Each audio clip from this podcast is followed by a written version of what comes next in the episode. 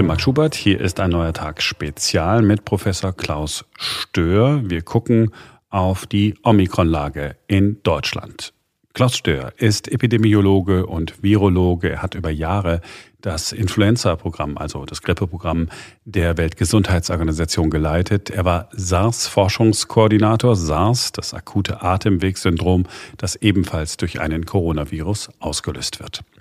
Wir sprechen jetzt über 2G. Wir sprechen über eine ja wieder angeblich drohende Überlastung des Gesundheitssystems. Wir sprechen über die Impfpflicht und wir sprechen auch über das Testen.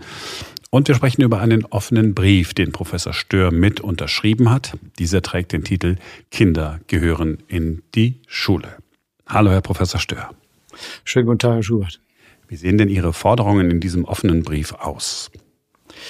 Ja, wir äh, haben uns angeschaut, wie die Situation sich entwickelt. Und hier sieht man ja international, dass Kinder weniger betroffen sind von den Auswirkungen der Omikron-Infektion, noch weniger als vorher. Und wir sehen auch international, dass in den meisten Ländern Schulen offen waren, äh, dass man Kinder nicht mehr ansatzlos testet äh, und dass man in Deutschland offensichtlich eine andere Strategie fährt und die glauben wir sollte so schnell wie möglich beendet und angepasst werden und deswegen ist das ansatzlose Testen aller Kinder aus unserem Blickwinkel nicht mehr angesagt. Wir glauben, dass die Quarantäne für ganze Klassen auch äh, sich überholt hat. Es gibt Alternativen und wir glauben auch, dass das Impfen für Kinder in Deutschland zwischen fünf und zwölf Jahren äh, in den Kinderarztpraxen erfolgen sollte unter ärztlicher Beurteilung und Betreuung, äh, da die Empfehlung ja ist für Kinder mit besonderen gesundheitlichen Risiken vorzunehmen und die gehört dann nicht in die Schulen oder Kindergärten. Wo ist denn das Problem, wenn man Kinder zu häufig testet? Ist doch eigentlich nur eine zusätzliche Sicherheit. Oder ist das naiv von mir? Ja, es ist eine zusätzliche Sicherheit, ein Aufwand, den man betreibt. Und die Frage ist, ist das gerechtfertigt? Es ist ja für die Kinder äh, sicherlich auch eine moralische Belastung. Es werden sich jetzt immer mehr Kinder auch infizieren, ohne dass sie krank werden. Das sind ja alles Zufallsbefunde. Im Großen und Ganzen.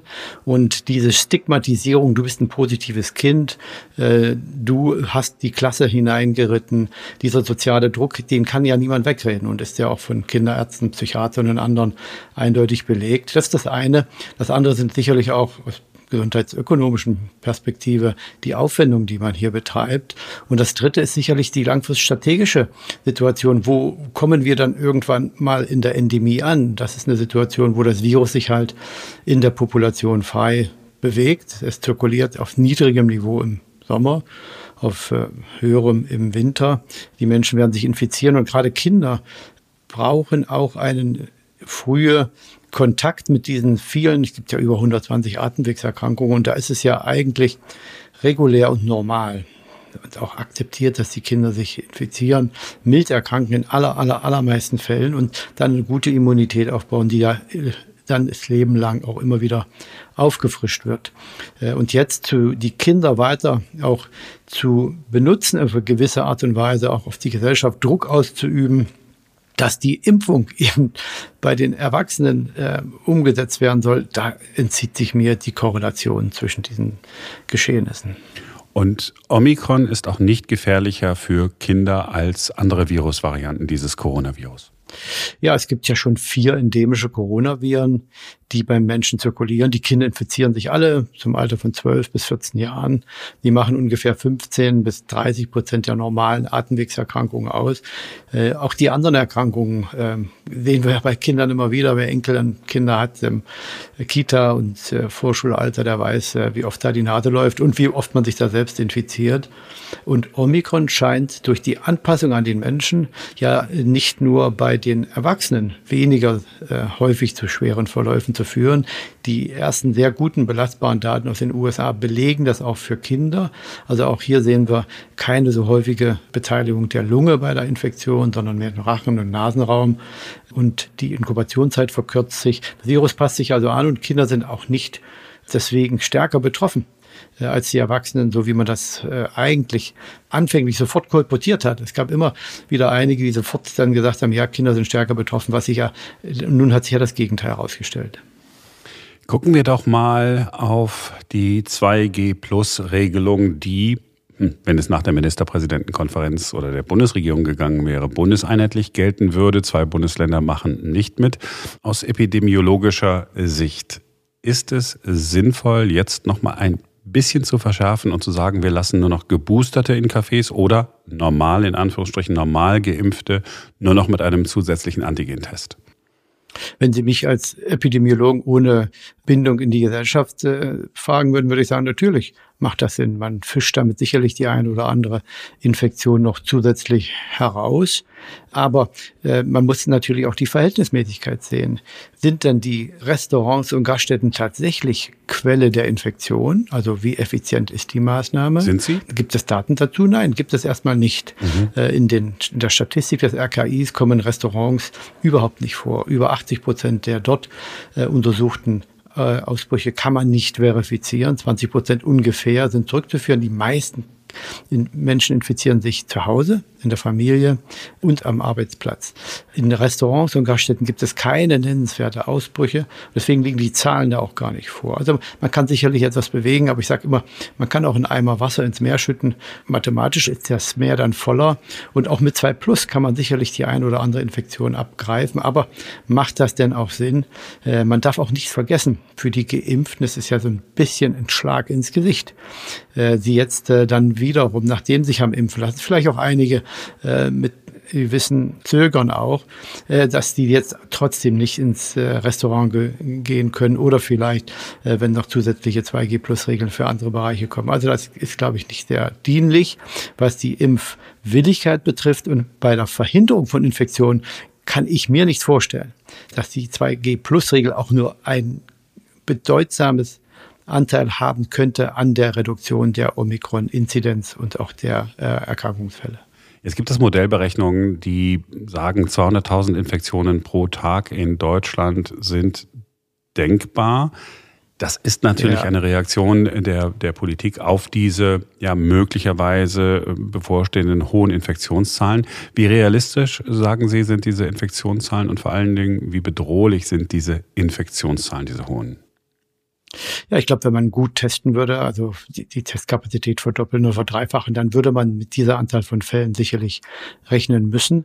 Äh, die Dunkelziffer ist ja nicht unerheblich, aber entscheidend sind ja die Fälle, die tatsächlich im Krankenhaus landen. Natürlich äh, kann man jetzt wieder argumentieren, wie das häufig gesagt wurde, ja, die Inzidenz ist der Indikator dafür, wie viele Menschen dann ins Krankenhaus kommen. So nach zwei, drei Wochen weiß man, wie viel Prozent der Erkrankten dann äh, im Krankenhaus dann auch liegen. Das ist aber nicht der Fall und schon lange nicht mehr der Fall, weil diese Schere auseinandergeht zwischen sehr vielen asymptomatischen, milden Erkrankungsfällen, die registriert werden, durch das viele Testen, aber auch durch äh, eben die relativ gute Überwachung in Deutschland und dann die andere Schere, die eigentlich nicht steil nach oben, sondern horizontal oder so abwärts verläuft, das ist die Anzahl der Personen, die auf die Intensivstation kommen. Und dazwischen liegt so ein kleiner dritter Schenkel, der gleich nach oben zeigt, das sind die Hospitalisierungen, die werden sicher zunehmen. Zum Glück sieht man ja in Südafrika, auch Daten aus England, Dänemark belegen das, dass wenn Personen ins Krankenhaus kommen und die Chance ist geringer als bei Delta, dann haben sie auch eine geringere Wahrscheinlichkeit, länger dort zu bleiben und eine intensivere Betreuung zu benötigen. Der Marburger Bund spricht inzwischen davon, dass eine Überlastung der Intensivstation wohl nicht mehr das bevorstehende nächste größte Problem ist, sondern die Überlastung der normalen Stationen auf den Krankenhäusern. Aus Großbritannien hören wir immer wieder Berichte, dass dort das Gesundheitssystem an seine Grenzen stößt. Ist das mhm. etwas, wo Sie sagen, ja, das gibt die Datenlage her oder ist das nur mediale Berichterstattung? Ja, darauf muss man sich vorbereiten. Ne? Das ist ganz wichtig. Ich glaube aber nicht, dass man das den Krankenhäusern jetzt äh, nochmal extra erläutern müsste. Die fahren ja alle schon im Krisenmodus seit äh, zwei Jahren äh, und versuchen sicherlich auch hier die letzten Ressourcen mit auszureizen. Das das möglich sein wird und auch äh, geschehen kann, vor allen Dingen in den Großstädten, in den Ballungsräumen, ist für mich völlig fraglos. Äh, aber hier kann man sich eben auch als positiver Blickwinkel darauf vorbereiten, dass eben diese Situation nicht so sehr lange anhalten wird. Äh, man darf nicht vergessen, in England ist das Gesundheitssystem bei weitem nicht so etabliert wie in Deutschland. Nimmt man nur mal die Krankenhausbetten, die Intensivstationenbelegung. Hier hat man in England vor 15 bis 20 Jahren schon einen drastischen äh, Rationalisierungskurs gefahren, der eigentlich in Deutschland auch äh, überfällig ist, vielleicht auf eine andere Art und Weise, aber man in Deutschland sehr viel besser aufgestellt. Aber der Druck bleibt groß, völlig fraglich. Deswegen ist ja die Impfung jetzt so wichtig. Und mit 600.000 bis einer Million Impfungen pro Tag kann man unheimlich viel äh, leisten, auch wenn das meiste von denen sicherlich Boosterimpfungen sind, aber es sind auch einige Erstimpfungen mit dabei. Das bleibt nach wie vor die wichtigste Möglichkeit, den Druck auf die Krankenhäuser und auf die Intensivstationen zu reduzieren.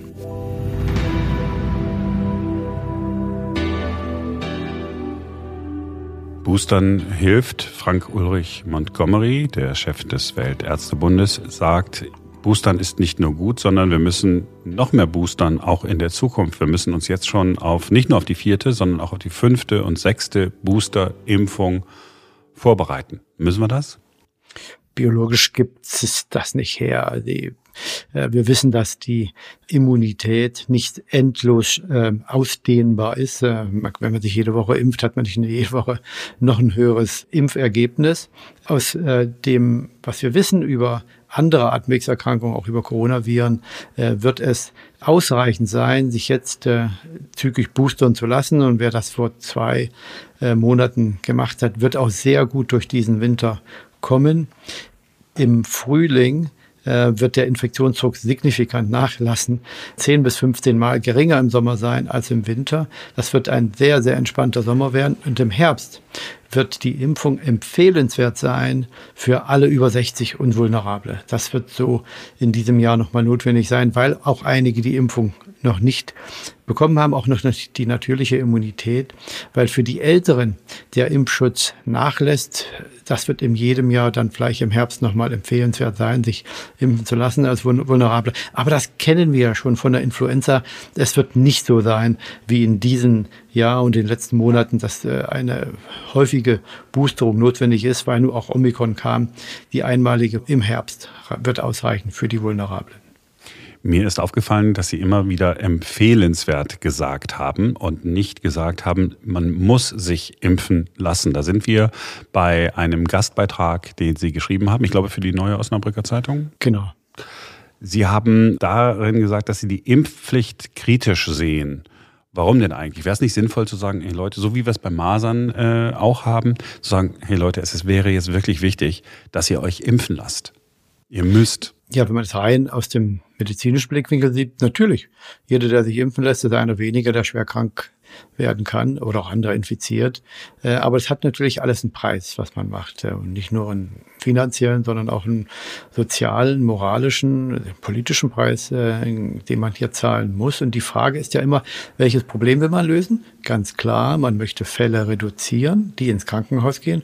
Und die Frage ist, was sind die Alternativen? Gibt es zu dem einen Lösungsansatz, den man im Hinterkopf hat und die ganze Zeit diskutiert, Impfpflicht, Alternativen? Die dasselbe, vielleicht sogar was Besseres erreichen können, mit vielleicht anderen Nachteilen, aber vielleicht mit mehr Vorteilen. Und das ist eigentlich das, was ich anmahne, dass man nicht nur die Impfpflicht als Möglichkeit sieht, die Auswirkungen der Pandemie und der Infektion zu reduzieren, sondern dass man auch nach den Alternativen schaut. Das könnten ja bessere äh, Kommunikationsansätze sein. Das könnte auch sein, dass man die Impfpflicht zum Beispiel, wie die Italiener das machen, ab 50 einführt oder die Tschechen ab 60 und hier tatsächlich auf die Krankheitslast abhebt oder auch wie die Italiener jetzt eine zeitliche Impfpflicht einführt.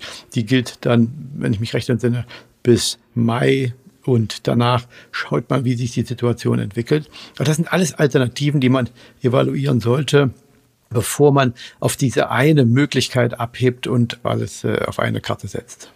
Ja, das, auf mich wirkt das auch ein bisschen so, als äh, würde die Politik ein wenig zurückrudern. Ne? Ende des vergangenen Jahres hieß es noch, ja, Impfpflicht kommt auf jeden Fall im Februar, vielleicht Anfang März. Jetzt heißt es, ah, wir sind uns nicht mehr so sicher. Das heißt, da wird es hinter den Kulissen das eine oder andere Gespräch sicherlich gegeben haben. Ne? Ja, ich hoffe, dass man nicht nur darüber spricht, sondern dass man auch die Zahlen anschaut.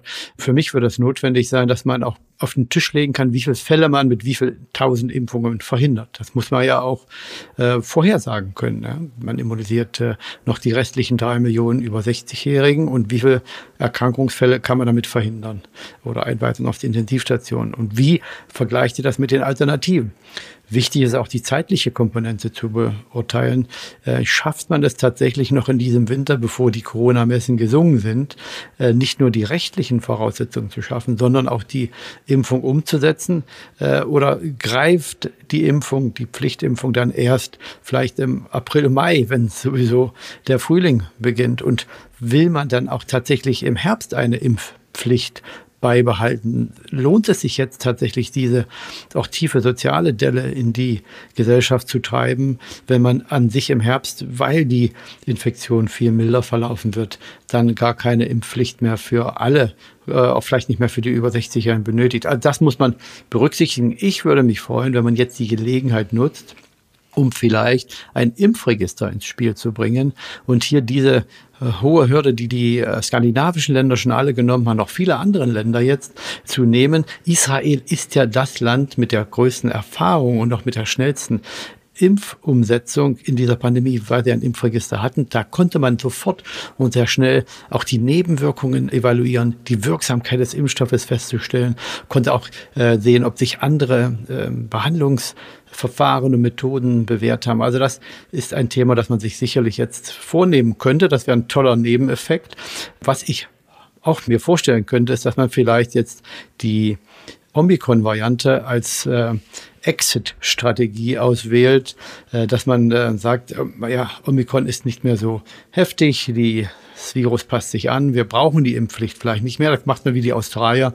Die haben ja dann auch, als Delta kam, das sehr schnell als Feigenblatt verwendet, um ihre No-Covid-Strategie aufzukündigen. Ich glaube, das wäre vielleicht eine ganz clevere Geschichte auch für die Bundesregierung, um hier das Gesicht zu wahren. Sie sagen ja seit Monaten, Omikron ist möglicherweise die Variante, die uns äh, von der Pandemie in die Endemie führt. Ist das immer noch sozusagen der aktuelle Kenntnisstand der Wissenschaft heute an diesem Tag? Die Endemie tritt dann ein, wenn die Auswirkungen einer pandemischen Infektion ungefähr so sind wie bei anderen Atemwegserkrankungen. Also wenn eine äh, Verhältnismäßigkeit eingetreten ist, eine Vergleichbarkeit, dass man damit leben kann. Wir können ja auch alle mit Influenza und Adenorino, Metapneumotomyxo und den ganzen Viren leben. Dann tritt die Endemie ein und das wird erst dann der Fall sein, wenn das Virus schwächere Verläufe verursacht. Das sehen wir bei Omikron jetzt schon. Und wenn das Virus auch mit anderen Infektionsdosen, anderen Inkubationszeiten den Viren gleicht, die schon endemisch sind. Und da ist Omikron sehr nah dran. Wenn die nächste Variante sich noch weiter anpasst, dann sind wir eigentlich schon bei der krankmachenden Wirkung, wie sie von den existierenden vier endemischen Coronaviren kennen. Und wenn das der Fall sein wird, dann kann ich mir auch noch nicht mal vorstellen, dass überhaupt noch eine Impfung notwendig bleibt. Aber das wird zu sehen sein. Auf jeden Fall gehen wir Richtung Endemie und das Virus wird der äh, höchstwahrscheinlich letzte Baustein in die Richtung sein. Ich habe in den vergangenen Tagen unter anderem auch äh, unseren Bundesgesundheitsminister gehört, der gesagt hat, ja, es mag ja sein, dass Omikron nicht so gefährlich ist, aber es ist keine milde Virusvariante. Ist das korrekt eingeschätzt? Ja, Viren sind äh, alle nicht wünschenswert, äh, völlig fraglos. Ähm, aber wenn man Atemwegserkrankungen kennt äh, und weiß, wie schwer oder mild sie verlaufen, dann nähert sich das Virus schon den Atemwegserkrankungen, die wir eigentlich noch nicht als impfwürdig betrachten. Es gibt ja bis jetzt nur einen einzigen Impfstoff gegen Atemwegserkrankungen, Influenza. Leider nicht gegen die RSV-Infektion zum Beispiel. Was ist die RSV-Infektion? Das heißt Respiratory Syncytial Virus. Das ist also ein englischer Begriff für dieses respiratorische Virus, was in der Lunge solche Geflechte verursacht, ähm, die man dann mikroskopisch sehen kann. Und es befällt besonders kleine Kinder, sehr, junge Kinder. schwere äh, Lungenentzündung, auch häufiger tödlich, schwerere Verläufe als die Influenza. Das wäre toll, wenn es da eine äh, Impfung geben würde und das im Vergleich zur Corona-Infektion des RSV viel heftiger. Also im Vergleich dazu ist es mild, aber es ist eben immer noch eine Erkrankung. Deswegen bleibt das schon eine Frage der Beurteilung. Auf jeden Fall sind die Verläufe viel seltener schwer, die jetzt Omikron verursacht, als Delta. Sowohl bei den Erwachsenen als auch bei den Kindern. Ich erinnere mich, dass ich äh, über RSV viel gelesen habe im vergangenen Jahr. Ähm, so, ich glaube, es war so im November rum. Da hieß es, es viel mehr Kinder müssten jetzt, oder die Kinderärzte haben es gesagt, viel mehr Kinder müssten jetzt mit die, wegen dieses RSV-Virus behandelt werden. Dadurch, dass sie so viel Maske getragen haben, hätten sie sozusagen keine leichteren Verläufe haben können, weil sie nicht so eine so eine Grundimmunität mhm. haben. Korrekt wiedergegeben? Ja, die Kinder werden geboren und infizieren sich dann in den nächsten Monaten, ersten Lebensjahren das erste Mal mit dem RSV-Virus. Und wenn das früh passiert und die Kinder an sich gesund sind, dann äh, bekommen die auch schon mal einen Schnupfen oder man merkt gar nichts. Und dann haben die aber Antikörper und wenn sie älter werden, reinfizieren sie sich. Und dann verläuft die Erkrankung auch einigermaßen mild. Wenn aber diese Erstinfektion ein bisschen in das höhere Lebensalter verschoben wird, vielleicht mit vier, fünf, sechs, sieben Jahren, dann erkranken diese Kinder auch schwer. Und das ist ja passiert, dieses Verschieben der Erstinfektion nach hinten über fast zwei Jahre durch äh, die sehr äh, strengen Kontaktbeschränkungen durch das Maske tragen. Und daraus hat sich dann diese große Welle aufgebaut an Infektionen im ja, August, September, Oktober letzten Jahres schon, wo sehr viele Kinder weit schwer erkrankten und weit häufiger äh, als mit der Corona-Infektion in diesem Zeitraum. Ah, okay, tatsächlich. Das heißt, der eine oder andere Maskengegner hätte sogar einen Punkt, ohne es zu wissen vielleicht ja, nichts äh, kommt ohne einen Preis. Die Maske hat aber ohne Zweifel besonders bei den Erwachsenen, als die Impfung noch nicht da war, eine ausgezeichnete Arbeit geleistet. Also jetzt zu sagen, ja, wir hätten auf die Maske deswegen verzichten können wegen RSV, wäre sicherlich äh, im Nutzen-Risiko-Ausgleich falsch gewesen.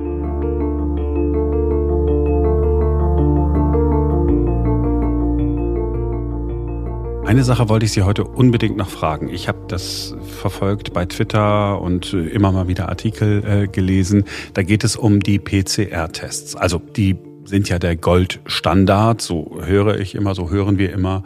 Das sind die Tests, die wirklich äh, richtig nachweisen, hat jemand äh, die Corona-Infektion oder nicht. Und jetzt scheint es aber ein Problem zu geben, nämlich dass diese PCR-Tests, ja, ich sag's mal in meinen Worten, zu gut sind. Können Sie mir erklären, was da der Punkt ist? Ja, wenn ich äh, jemanden habe, der sehr, sehr krank ist und möchte wissen, was er hat und nehme den PCR-Test, dann würde ich selbst kleinste Virusmengen nachweisen und das hilft mir dann, die Therapie einzustellen. Wenn ich aber jemanden habe, der aus der Quarantäne entlassen werden soll, dann möchte ich wissen, scheidet der noch lebens fähiges Virus aus, infektiöses Virus. Und dann kann ich mit diesem hochsensitiven Test zwar immer noch Viruspartikel, Virusstückchen finden, sehr lange nach der Erkrankung. Und der Mensch ist überhaupt nicht mehr infektiös. Also wenn es aus der Quarantäne rausgeht mit der PCR, das ist eben sehr schwierig. Wenn es um die Entscheidung bei der klinischen Therapie geht, dann ist der PCR dann sehr hilfreich. Äh, und das ist das ja das Problem, was wir sehen. Menschen erkranken, ähm, dann werden sie getestet mit dem PCR-Test und dann ähm, sind sie nach sehr, sehr lange positiv. Kommt noch was dazu, was nicht so häufig diskutiert wird. In jedem Labor kann auch ein anderer Test etabliert sein. Man guckt auch nach anderen Proteinen oder Aminosäureabschnitten innerhalb des Virus auf unterschiedlichen Virusproteinen. Man äh, verwendet auch unterschiedliche Geräte und äh, die sind auch nicht immer vergleichbar. Und gerade jetzt, wo das Virus so breit schon zirkuliert, auch in der äh, Gesamtbevölkerung, ist es natürlich schwierig für jemanden, der eben PCR-positiv ist, aber sehr, sehr wenig Virus oder gar kein Virus mehr ausscheidet, nur noch tote Viruspartikel hat, vielleicht weil die Erkrankung schon so lange her ist, dann wird er immer noch positiv getestet. Das heißt, an der einen oder anderen Stelle ist der Antigen-Test besser, also wenn es ums Freitesten geht. Ja, das wäre jetzt toll, wenn ich jetzt einfach glatt Ja sagen könnte. Ja, habe ich gehofft. Äh, Biologie ist dann immer mit äh, immer ein Plan A und Plan B verbunden. Also ja, prinzipiell könnte man das denken, aber in Deutschland sind über 500 Antigentests registriert. Sie sind ja nicht zugelassen im Sinne, dass man die schon getestet hat, bevor man sagt, ihr, wir geben euch frei, ihr habt einen guten Test eingereicht für die Zulassung. Man hat über 100 25 und hat man überprüft, wie sie funktionieren und ein Viertel davon hat ganz schlecht abgeschnitten. Also ja, wenn man einen guten Antigentest verwendet, dann ist das Freitesten eigentlich vernünftiger mit dem Antigentest als mit der PCR. Äh, aber da muss man auch einen guten Test haben. Ein guter Test heißt nicht gleichzeitig viel Geld ausgegeben und dann ähm, hat er eine hohe Präzision. Also das ist ein sehr, sehr schwieriges Thema. Die Südamerikaner haben das Testen aufgegeben, keine Quarantäne mehr, keine Kontaktnachverfolgung, weil das Virus schon in dieser Breite zirkuliert. Das ist der normale Übergang auch zur Endemie. Die haben mich gefragt, wodurch die gekennzeichnet ist, eben durch eine breite Viruszirkulation im Winter, sodass diese Kontaktnachverfolgung eigentlich schon seit längerem nicht mehr effizient ist. Meines Erachtens müsste man auch die Gesundheitsämter jetzt umlenken. Das hat angefangen und für die Hygienekonzepte wieder in die Alten- und Pflegeheime, in die Krankenhäuser Ressourcen freimachen und nicht für die Kontaktnachverfolgung. Selbst die Registrierung der Einzelfälle, wie viel sind denn positiv getestet, hat eigentlich keine Bekämpfungsfolge mehr, weil letztendlich diese Zahlen ja auch irrelevant sind die Schere ist einfach schon zu weit aufgegangen. Also die Antigentests helfen auch hier nicht als einzige Möglichkeit, um dann jemanden tatsächlich aus der Quarantäne rauszubekommen. Während ich Ihnen so zuhöre, denke ich, naja, dass man ganz am Anfang, als die ersten Schnelltests auf den Markt kamen, gesagt hat, okay, wir lassen sie erstmal zu, weil ungefähr äh, helfen die schon so ein bisschen. Aber dass wir jetzt heute immer noch nicht äh, wissen, welche Tests gut sind, welche nicht, ist eigentlich auch nicht gut. Ja, das ist ähm, eine andere Baustelle, die man halt, halt offen gelassen hat. Es war natürlich richtig zu sagen, äh, erstmal Tests auf den Markt werfen. Es ist auch sehr schwierig, diese Tests tatsächlich zu verifizieren. Gerade in der Riesenanzahl. Man hat das gemacht, diese 125 hat man ja überprüft.